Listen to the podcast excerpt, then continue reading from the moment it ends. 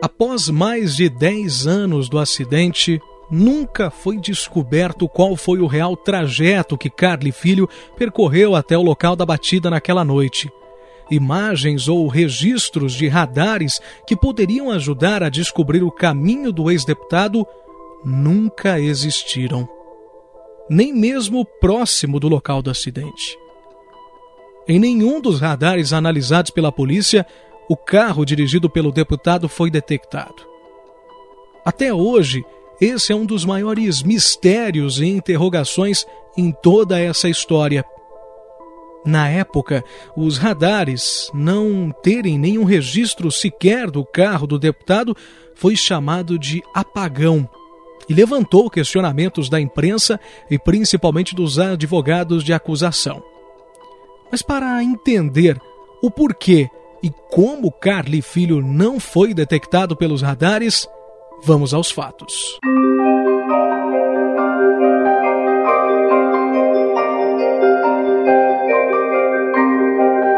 Poucos dias após o acidente, a polícia ainda não tinha muitas provas e conclusões, e saber por onde o deputado havia passado com o carro era importante para as investigações. Para isso, a polícia pediu à Urbis, empresa responsável pelo monitoramento dos radares em Curitiba, relatórios de todos os carros que passaram pelos radares no dia do acidente, das 11 horas da noite do dia 6 de maio às 2 horas da manhã do dia seguinte. E sempre relembrando, o acidente aconteceu por volta da meia-noite e 50. Como resposta, a empresa enviou no dia 14 de maio um relatório com 36 páginas com as placas, velocidades e as faixas usadas pelos veículos. Nenhuma linha trouxe a placa do carro do então deputado. O radar mais próximo do acidente, que na época ficava na rua Monsenhor Ivo San Lorenzi, quase na esquina com a rua Granico, a cerca de 600 metros do local da batida, gravou as placas de 210 carros, das 11 horas da noite de 6 de maio às 2 horas da manhã do dia seguinte. Mas, curiosamente, deixou de registrar as passagens de carros por uma das faixas. Durante as três horas analisadas, a faixa mais próxima do radar não foi trafegada por nenhum veículo sequer. Isso segundo a URBS. Na região do acidente, outros radares também foram analisados. Em um deles, na rua Pedro Viriato Parigo de Souza, uma via rápida que faz o sentido centro-bairro, onde o então deputado provavelmente trafegou antes de pegar a Ivo Zanlorenzi, que faz o sentido contrário, não registrou as placas dos veículos. Ao todo, foram captados apenas 32 carros que passaram pela pista 1, a mais próxima do equipamento. Apesar de trazer a velocidade, a coluna onde deveriam estar as placas estava em branco. Com a falta de dados, a polícia então pediu para a Urbis mandar um outro relatório, dessa vez com todos os veículos que passaram nos radares das ruas Carlos de Carvalho e Padre Agostinho, as duas principais vias que levam do restaurante onde o ex-deputado jantou e bebeu até a região do acidente. A resposta veio no dia 9 de junho, mas novamente sem informações sobre o carro que o então deputado estadual dirigia. O radar na Carlos de Carvalho, perto do número 2191, apenas detectou as placas dos carros em duas das faixas, a central e a mais perto do aparelho. Já a da Padre Agostinho, perto da rua Dona Alice Tibiriça, omitiu a faixa perto do radar e registrou as duas mais afastadas. Nenhum dos relatórios trouxe a placa do carro usado pelo deputado. Na época, esse apagão nos registros dos radares repercutiu muito na imprensa. E por semanas o assunto foi debatido e, consequentemente, a URBS teve que se manifestar e explicar o que aconteceu. No trecho que a gente vai ouvir a seguir, a diretora do Departamento de Trânsito de Curitiba na época, Rosângela Batistella, deu uma entrevista para a rádio CBN e explicou o porquê o deputado não foi registrado pelos equipamentos. Nós não temos imagens do carro do deputado, nós não temos o itinerário suposto ou mesmo o correto que o deputado fez né? Então nós não sabemos por onde exatamente ele passou. Mas os radares não o detectaram, o que nos faz pensar que ele não passou por nenhum radar. A última imagem que nós temos, a, outra, a última detecção que nós temos, que não é imagem, é detecção, é, do LAP, é no dia 6 às, às 14 e 04 né, da tarde, na Martinha Afonso, com a próxima da Fernando Simas, né? Depois disso nós não temos mais. Isso para nós supõe que esse veículo ficou parado em algum local e que só depois à noite ele foi utilizado, ou mesmo durante o dia, mas que não passou por radar, né? Como já comentei no episódio anterior, a perícia oficial, ao fazer a reconstituição da batida, constatou que o então deputado estava a uma velocidade de pelo menos 163 km por hora, o que faz pensar que dificilmente ele tenha dobrado em uma rua alternativa que não passasse pelo radar. Essa era a opinião de alguns peritos que, na época, acompanharam a reconstituição. Os radares de Curitiba, assim como em outras cidades, desde aquela época, contam com um serviço que busca ajudar com o planejamento urbano. Basicamente, os radares registram todos os carros que passam pela via, independente da velocidade.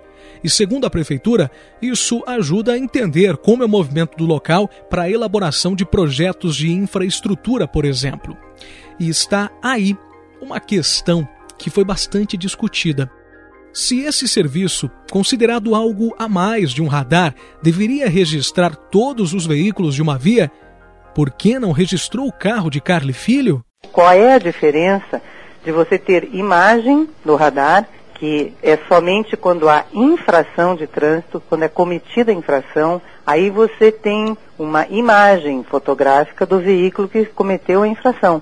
É ao contrário de registros, registros do LAP, do leitor automático de placas, que aí você não tem imagens, porém você tem uma relação dos veículos que passam nos locais. E aí depende da faixa que ele estiver passando. Por exemplo, naquele horário, na relação que nós passamos e que foi nos pedida oficialmente, tem registro nas faixas 2 e 3, provavelmente porque naquele horário, que é um horário né, de, de madrugada, ou enfim, bem tarde da noite, os veículos passam, têm a tendência de passar nas faixas mais centrais porque nós temos quatro faixas de trânsito nas vias rápidas. E também porque depende da, da, localização do veículo. É uma questão do LAP. O LAP, por exemplo, ele tem. É, o que, que, é o LAP? Desculpa. O LAP é o leitor automático de placas, como eu já okay. tinha dito. O LAP é a sigla, é LAP, leitor automático de placas. Perfeito. O LAP, ele é um, um algoritmo de inteligência artificial.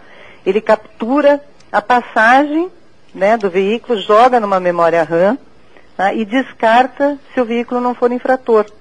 Somente ele guarda quando o veículo é infrator, a imagem. Daí sim, porque daí dispara, por exemplo, se é noturna, daí dispara um flash. Como na primeira fala, a diretora comenta o Passat, dirigido pelo então deputado, ter sido registrado pela última vez nos radares no dia anterior ao acidente, dia 6 de maio.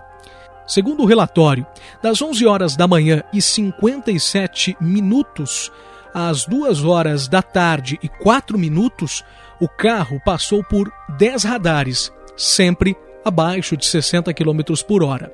Depois disso, até a meia-noite, nenhum radar captou o carro dele. É, eu sei.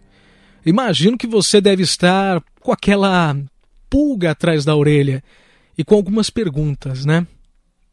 Mas vamos seguir nos atentando aos fatos e ainda falando sobre a possível rota de Carly Filho até o local da batida.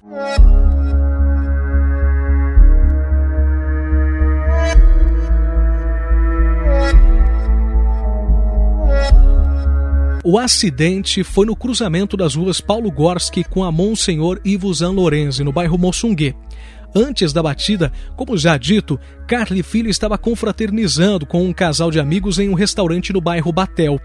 A nota fiscal do restaurante está registrada como paga à meia-noite e cinco minutos, o que sugere que o deputado saiu do restaurante minutos após esse horário, após o pagamento. Em depoimento prestado no julgamento de Carly Filho em fevereiro de 2018, Eduardo Michel Silva, o amigo que bebeu com Carly no restaurante, confirmou que ele, a namorada e Carly Filho saíram do estabelecimento perto da meia-noite.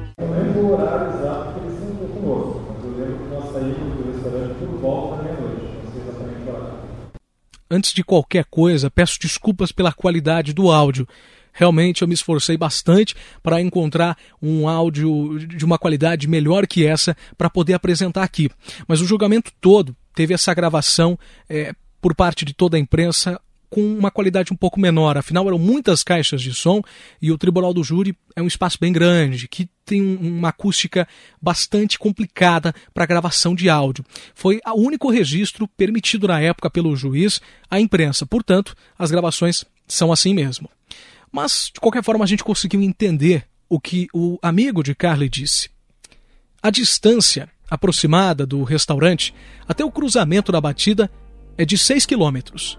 Um trajeto que poderia ser feito em cerca de 10 minutos em horário fora de pico, como era o caso do acidente que aconteceu por volta da meia-noite e 50, como todos nós já sabemos. Há aí um intervalo de pelo menos 40 minutos, desde o pagamento à meia-noite e cinco, até a batida, à meia-noite e cinquenta. Eu sei que dá 45 minutos, mas é aí que está. Ainda conforme o depoimento de Eduardo Michel, na hora da saída do restaurante, o amigo de Carly ofereceu uma carona para ele e o então deputado havia aceitado. Já no carro do amigo, que estava em um estacionamento próximo ao restaurante, Carly se sentou no banco de trás, mas segundos depois, o então deputado resolveu sair do carro e ir até o veículo dele. Em entrevista à imprensa na época, em 2009, o segurança do restaurante Altevir Gonçalves Santos confirmou o que o amigo de Carly disse no julgamento de 2018. Eles colocaram ele no carro, no carro do casal, na parte de trás, e nisso o que aconteceu, ele saiu. Ele pulou para fora do carro, fui tentando segurar ele para ele não fazer, entrar no carro, mas ele continuou é, tentando me empurrar. Eu falei, não, segurando ele, por favor, por favor. Ele entrou no carro pedindo ajuda ao, ao, aos amigos dele, né, que é o casal. Inclusive o rapaz veio, vamos, vamos, vamos entrar no carro. Eu falei, mas por favor, né? Eu falei, por favor, venha venha, vai no carro dos seus amigos, está esperando vocês ali, vai, por favor. Eu pedi, por favor, várias vezes para ele. Ele entrou no carro dele, alta felicidade. Quando ele fez aquela curva, mas ele, pronto, poder ver o que vai acontecer, você está prevendo que vai acontecer um acidente. Não usa que eu sou uma pessoa, né? não, longe de mim, não. mas só para o fato que aconteceu, ali me chocou muito. Se imaginarmos a situação de que o casal de amigos e o deputado saíram do restaurante após a meia-noite e cinco e seguiram até um estacionamento próximo do restaurante e ainda o deputado voltou até o carro dele, podemos imaginar que aí vão alguns minutos, talvez poucos, mas vão. Segundo o Ministério Público, Carly Filho dirigiu por quase 30 minutos após deixar o restaurante. E nesses 30 minutos, nunca se soube por onde ele passou. O que se sabe é que Carly não saiu direto para o local do acidente, já que para isso seriam necessários por volta de 10 minutos. Além do que, as principais ruas que dão acesso ao local contam com radares, e como a gente já disse, e segundo a Urbis, ele não passou por lá.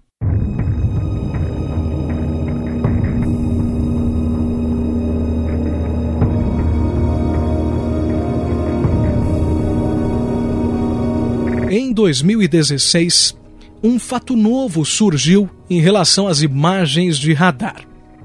Gilmar Yared, pai de Rafael Yared, publicou nas redes sociais dele o print de uma multa de trânsito registrada quatro minutos antes da batida entre o Passat de Carly e o carro das vítimas. E detalhe: a multa, além de ser quatro minutos antes, é na mesma rua em que aconteceu o acidente. O radar que registrou a multa fica a cerca de 600 metros à frente de onde aconteceu a batida. Para a família, a multa seria uma prova de que os radares da rua Monsenhor Ivo Zanlorenzi estariam funcionando normalmente no dia do acidente.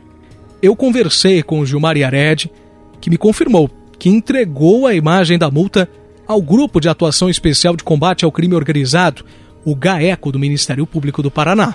É, o, próprio, o próprio Ministério Público, eu percebi que eles estavam sendo pressionados a não investigar. Então, a, a gente até buscou informações, eu levei a, a mesma multa ao GAECO, entreguei para a pessoa sabe, responsável. responsável. e ela chegou para mim e disse: concentre-se no carne, esqueça. esqueça da multa. Mas como? Vocês não vão investigar? Esqueça da multa, concentre-se no carne. Quer dizer,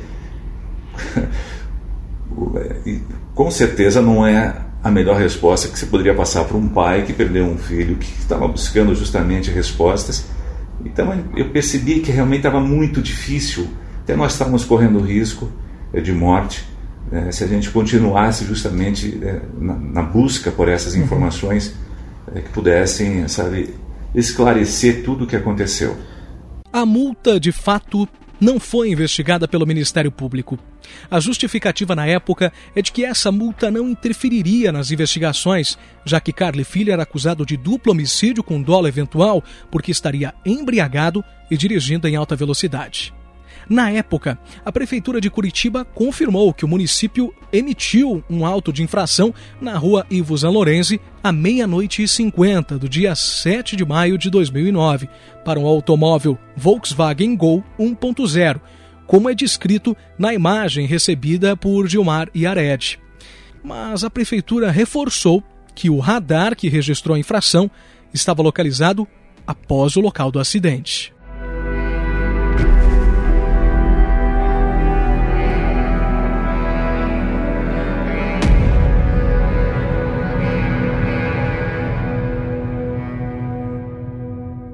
Além do apagão nos radares da região, imagens que poderiam mostrar como aconteceu o acidente até existem, mas mostram pouco e são até contestadas. Há quem diga até mesmo que foram manipuladas. Para entender mais essa parte alvo de dúvidas no caso, vamos fazer como já temos feito. Vamos aos fatos.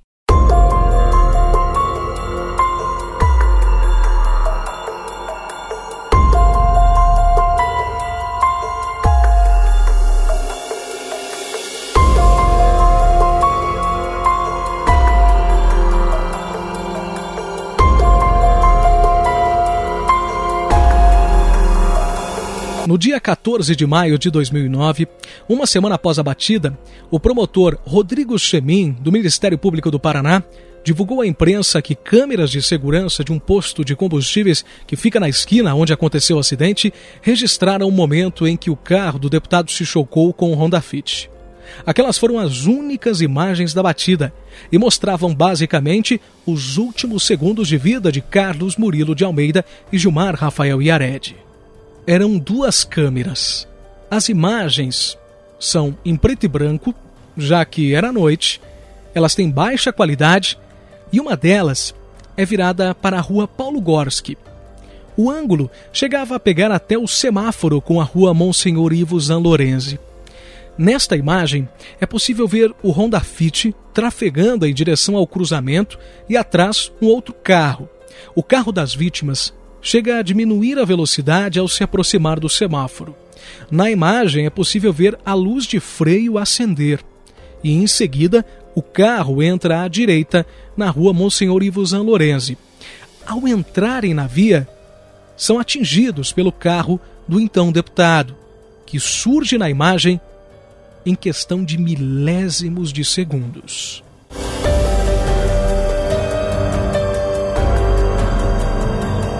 Outra câmera era focada no outro lado do posto, em frente a Ivo Zanlorenzi. Nesta imagem, a câmera parece ter algum problema. A gravação é tremida. Alguns riscos aparecem na tela e lembram o sinal ruim nas TVs antigas. Em alguns momentos, a gravação salta alguns segundos. A cada quatro, três segundos, dois são pulados. Na imagem, quase nada foi registrado.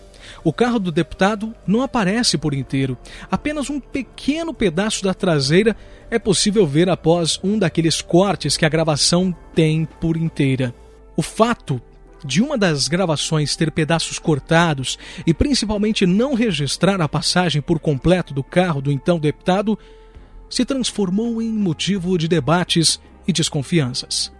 Os advogados da família Iared, de uma das vítimas, denunciou por várias vezes que as imagens da câmera haviam sido adulteradas. Eles chegaram a contratar os serviços de um perito particular que teria comprovado que a gravação foi fraudada. Em entrevista à rádio CBN na época, o engenheiro Walter Kaufmann Neto, autor da perícia particular, contou que um pequeno trecho de uma das gravações simplesmente desapareceu. Segundo ele, no lugar suprimido, uma outra imagem pausada foi colocada no lugar. A conclusão sobre a fraude na, na Câmara ficou clara em termos de repetição de imagens o filme foi editado e foram retiradas imagens que mostravam a evolução do veículo antes do acidente. Essa pessoa que editou esse vídeo, ela ah, gravou ele num formato diferente dos vídeos originais. O quadro do, do, do vídeo tem um tamanho, vamos dizer 3x4. Não estou dizendo que é 3x4, estou te exemplificando em números. Digamos que ele é 3x4. Quando esse vídeo foi editado, ele foi aberto em 6 por 8. Entendi. Quando essa pessoa regravou, ela não reduziu novamente para 3 por 4. Então nós temos o vídeo de 3 por 4, mas um espaço de 6 por 8 sobrando. Em setembro de 2009, a Polícia Civil abriu um inquérito para investigar a possível adulteração das imagens do posto e descobrir se houve edição nas gravações. Meses depois, a investigação passou para o Grupo Especial de Combate ao Crime Organizado, o GAECO do Ministério Público do Paraná. As investigações nunca foram concluídas. Eu conversei com uma pessoa bastante envolvida nas investigações, que não quis se identificar, que me disse que na época, com o alarde que as imagens poderiam ter sido fraudadas, o computador que armazenava as gravações no posto de combustíveis, havia sido apreendido por membros do Ministério Público para uma perícia, para uma investigação. Segundo essa pessoa que conversou comigo, esse inquérito nunca foi concluído. E não se sabe se o computador foi realmente periciado. Eu conversei também com um dos promotores que acompanhou o caso ao longo dos últimos anos, principalmente durante o julgamento.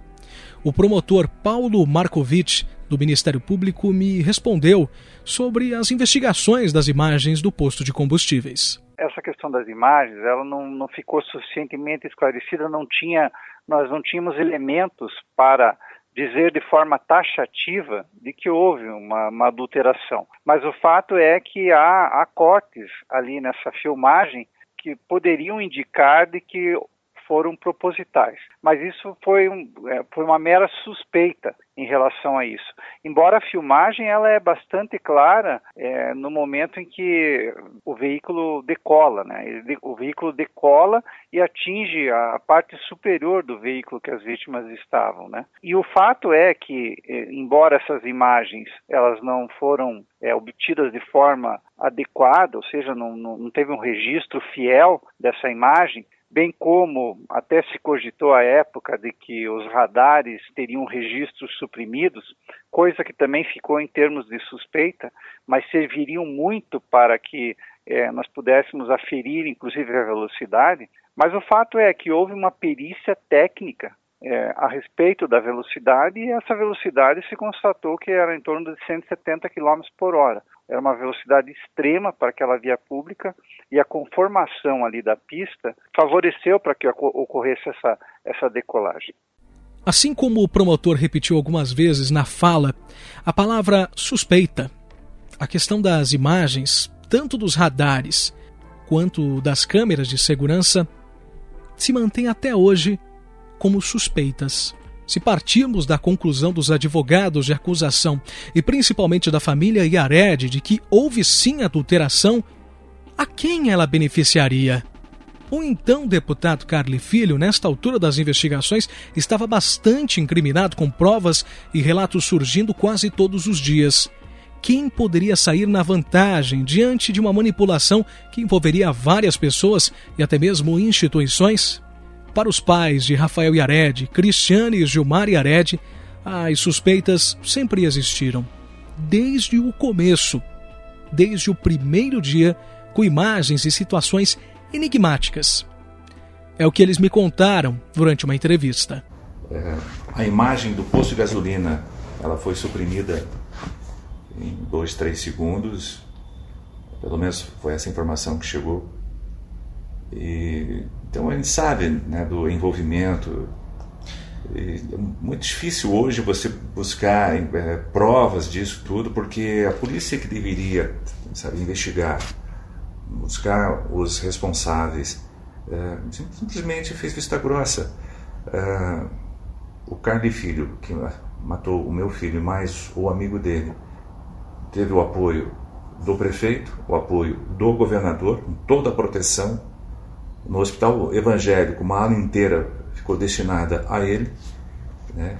É, então, a própria doutora Virgínia acabou expulsando da UTI o, o Requião e o Beto Richa, que estavam lá para oferecer apoio ao Carne Filho. Então, eh, muito triste, né? Porque nós perdemos uma grande oportunidade né, de fazer com que a verdade aparecesse. Né? Hoje a gente fica apenas levantando possibilidades, hipóteses. Né? A gente não conseguiu provar, nós temos uhum. as informações, mas sem provas. Então, eu... é muito difícil você comentar sobre isso dez anos depois. Eu fico realmente, como brasileiro, como cidadão, muito chateado, mas muito aborrecido, muito triste, porque a justiça, a, a polícia, ela não veio, entende? É, não veio até, até nós com o objetivo de tentar resolver e elucidar esse caso. Infelizmente, muitas perguntas que precisam ser respondidas e, e, essas, e essas respostas com o tempo elas acabam, sabe, desaparecendo. Conversei com o pessoal da polícia, alguns até não, não quiseram gravar, enfim, mas eles conversaram, disseram assim, todos é, confirmaram que a maioria desses que acabaram se tornando boato, né? Como você mesmo contou, depois de tanto tempo acabou se tornando um boato, porque não teve como comprovar embora vocês tenham convicção disso e de que até, enfim, tiveram encontros, uhum. conversas, enfim, intimidações. Houve pressão de cima para baixo, né? Pressão do prefeito, pressão do governador. Imagine. Mas de onde que surgiu isso? Chegaram para vocês e falaram, olha, ele estava num racha. Já no é mesmo dia, quando nós dia. chegamos em casa do, do cemitério, uhum. quando a gente chegou em casa, uhum. já tinham mandado um, uma mensagem no computador dizendo que quem estava no racha era uma grande autoridade né, da cidade e que é, adorava correr, era, era adorava correr de kart, né? Uhum. Que por aí a gente já teria. Uhum. E depois começou a chegar.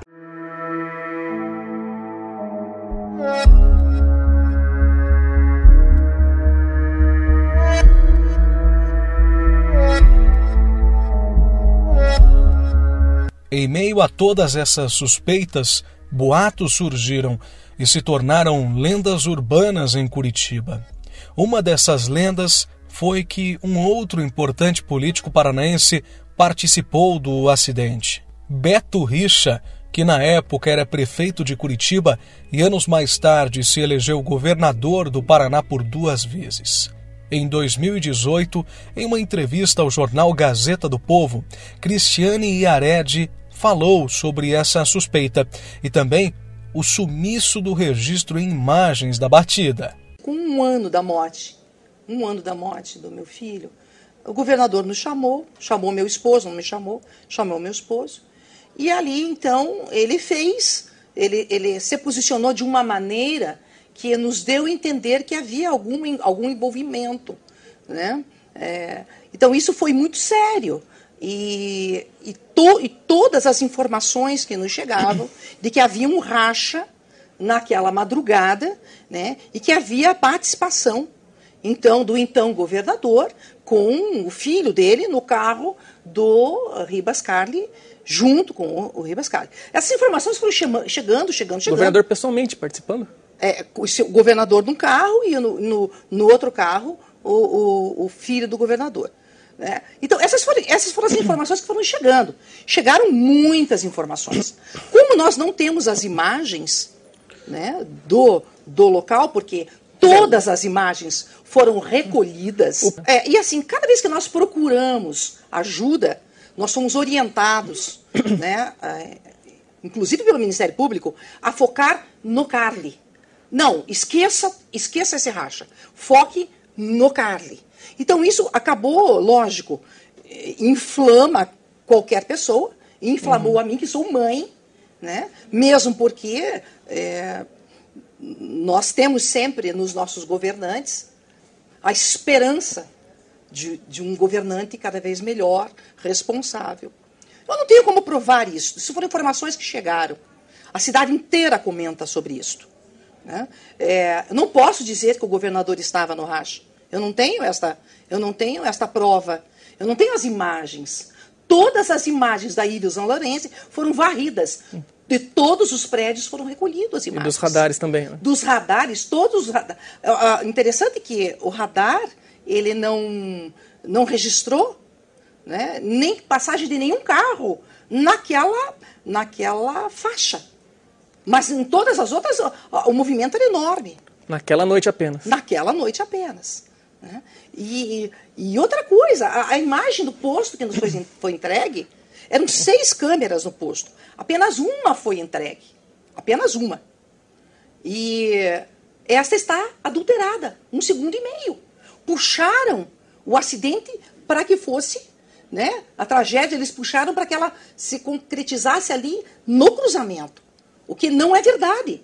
Se não há nada a esconder, por que as imagens não nos foram entregues?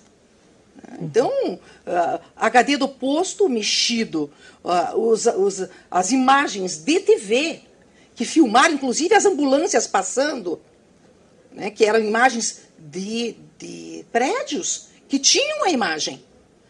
Nós não conseguimos ter acesso. Ninguém tem acesso a essas imagens. Então, vamos esclarecer Alguém tem essa imagem?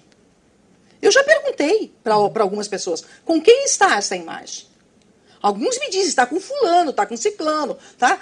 E todo, toda época eleitoral ela se torna moeda de troca. É uma coisa impressionante. Então é uma bala de prata que vem a 190 km por hora, né? É, é, é uma notícia que vai chegar a 190 km por hora. Então, todas essas e todas essas essa situação acaba fomentando e a cidade enlouquece. Lógico, todos querem a verdade. Beto Richa terminou o mandato como governador em abril de 2018 para se candidatar ao Senado. Não se elegeu. Às vésperas da eleição, em setembro, ele foi preso Beto Richa foi alvo de duas operações ao mesmo tempo. Uma realizada pelo Ministério Público do Paraná, pela qual foi preso, e outra da Polícia Federal, em uma nova fase da Operação Lava Jato, em que a casa dele foi alvo de mandado de busca e apreensão. Ele foi preso suspeito de se envolver no pagamento de propina a agentes públicos, direcionamento de licitações de empresas, lavagem de dinheiro e obstrução da justiça. Segundo o Ministério Público do Paraná, a corrupção acontecia dentro de um programa do governo estadual chamado Patrulha do Campo, que fazia a manutenção de estradas rurais.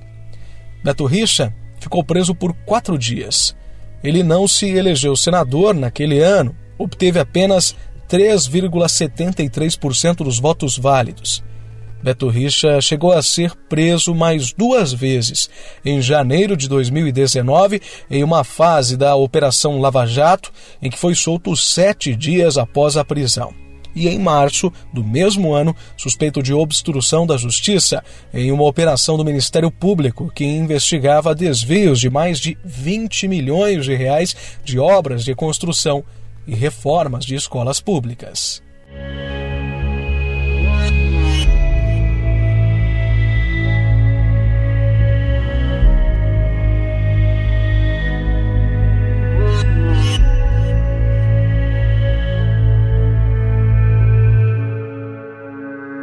Após esses últimos minutos e mais o primeiro episódio que apresentei, o caso e alguns dos principais pontos polêmicos, cheios de dúvidas e questionamentos, é preciso focar e entender. Afinal, quem era Fernando Ribas Carli Filho? Quem eram as vítimas? Gilmar, Rafael Yared e Carlos Murilo de Almeida? O porquê de essa história ter tantos caminhos e discussões? Quais as ligações políticas e sociais desse caso? Essas e outras perguntas você encontra no próximo episódio de Vértice, o caso Carli Filho. Até lá!